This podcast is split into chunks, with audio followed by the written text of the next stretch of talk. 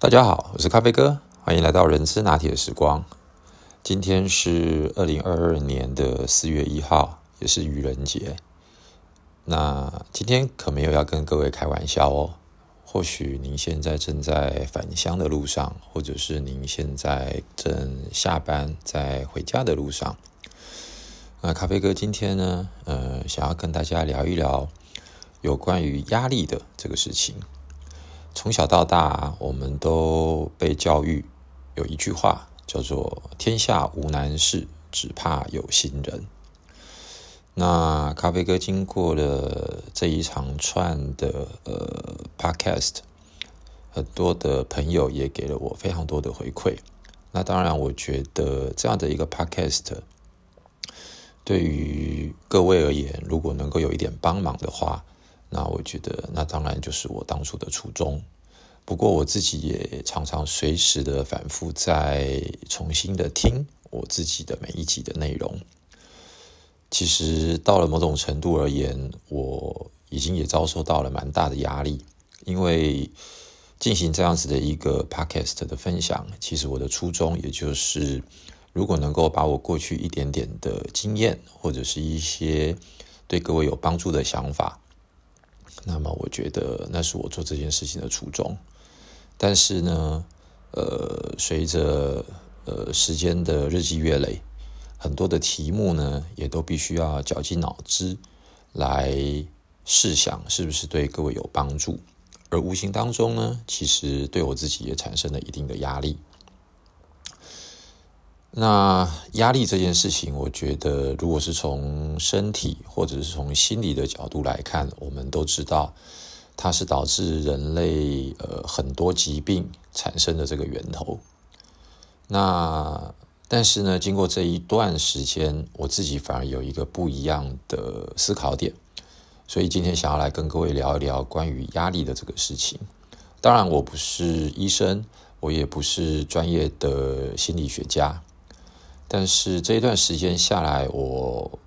突然有一个觉悟吧。我觉得这样子的一个压力，反而它会促成的是，我必须要自己不断的去思考什么样子的主题对各位是有帮助的。而这个压力呢，其实是来自于自己。而这样的压力，反而它更能够让我在很多的思绪，在很多的想法。不断的这个扩散，再收敛，扩散再收敛，然后呢，就定出了每一集想要跟各位聊的这个主题。所以我反而觉得这样子的压力对我个人而言，反而是一个属于比较正向的压力，因为它会逼着我自己不断的去思考我过去的所学、所经验，甚至于是很多自己曾经犯过的错。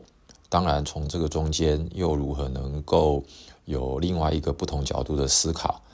而能够做到最后？所以，我认为其实人是一个很奇怪的动物，很多的事情，不管是在工作上还是在家庭上，很多的压力的来源，如果它一旦是来自于他人所给予的，或者是因为自己为了达到外在的某种。不管是身份，或者是社会地位，或者是经济，或者是金钱上面的一个成就的话，我认为这样的压力其实它是属于相对负面的。那到底什么叫做比较正向的压力了？我自己的思考是这样子：这样子的压力其实是来自于自己给予自己的期许，或者是自己。为了想要成就他人，达到某种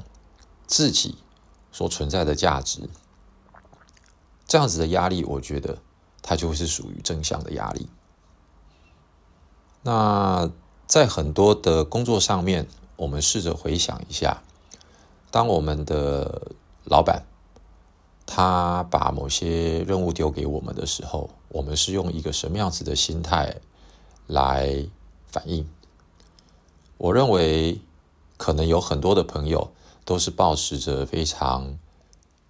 负面吧，或者是消极的一个想法。为什么找我？为什么是我？我薪水那么低，或者是其他人都闲闲没事做，为什么不是他们都来找我？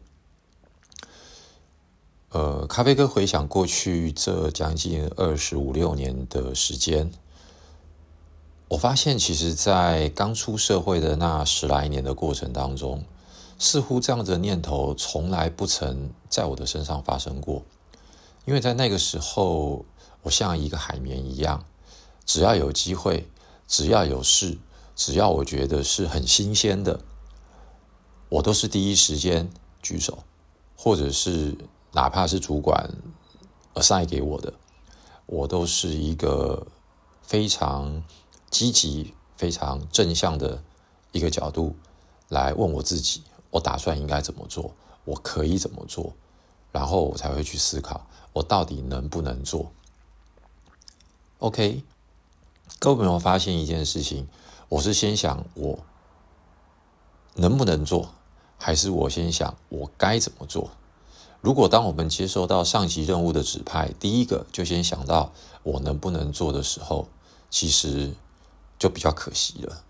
因为当我们还在呃比较年轻的时候，我们哪怕有很好的学历光环，还是有很多很多的实物，它与理论。或者是与我们所学的专业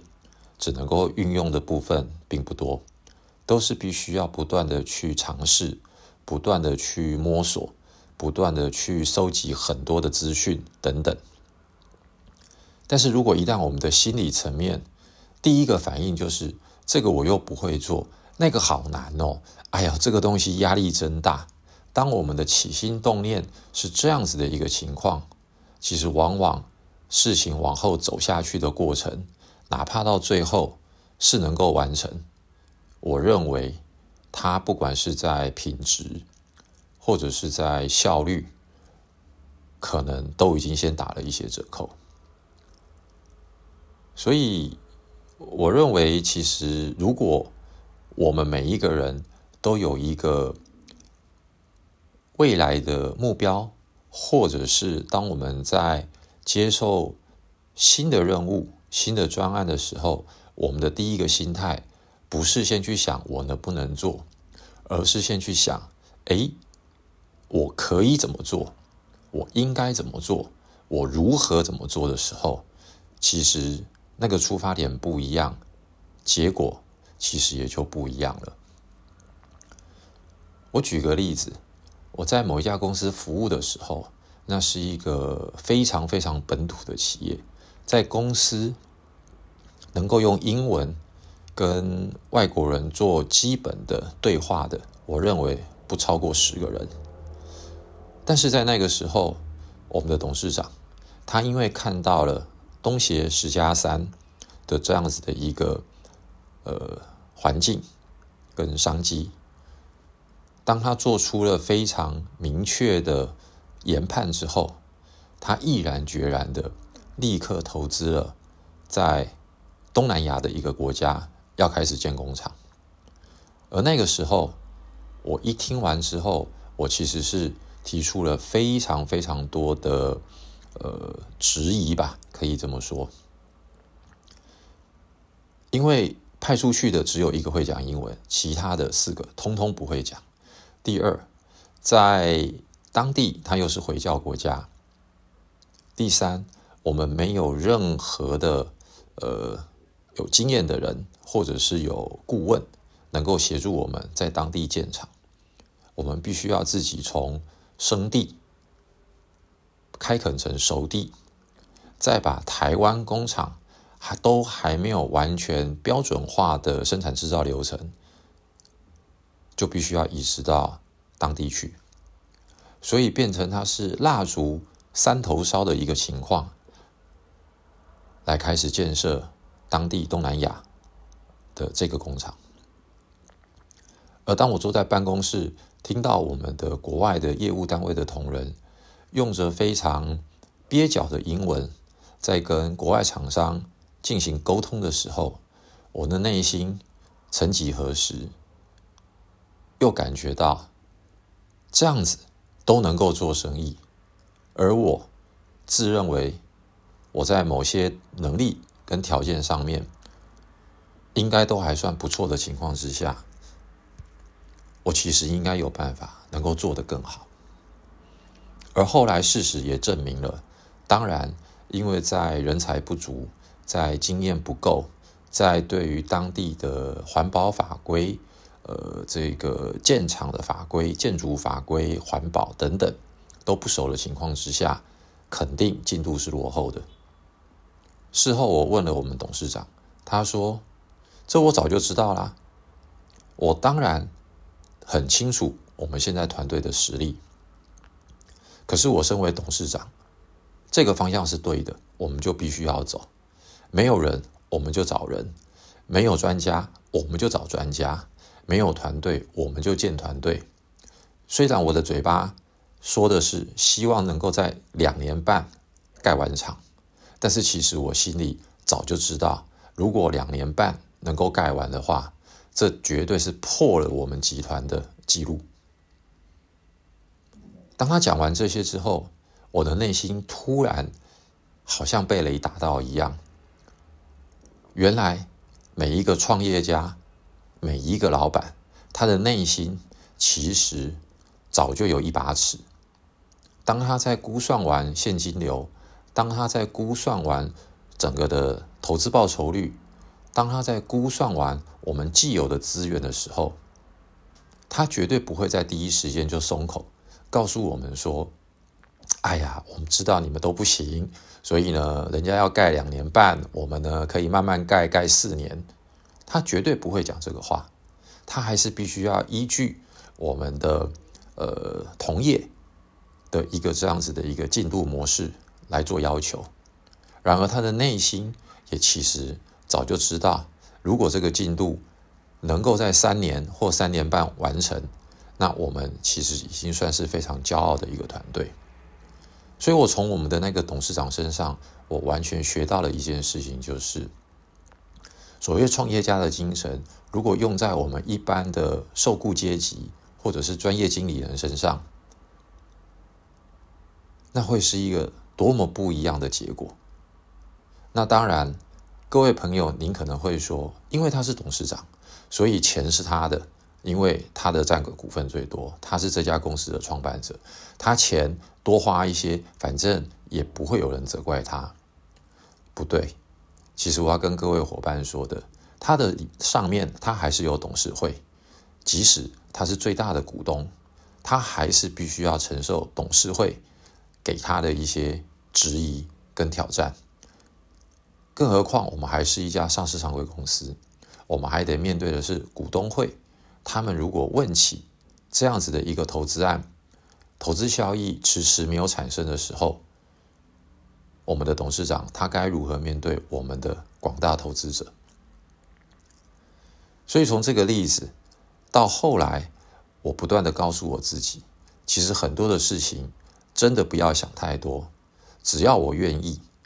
就做吧。老板也很清楚的知道，到底这个专案我们自己是不是专家？我们如果不是专家，他会看的那就是我们是如何的想方设法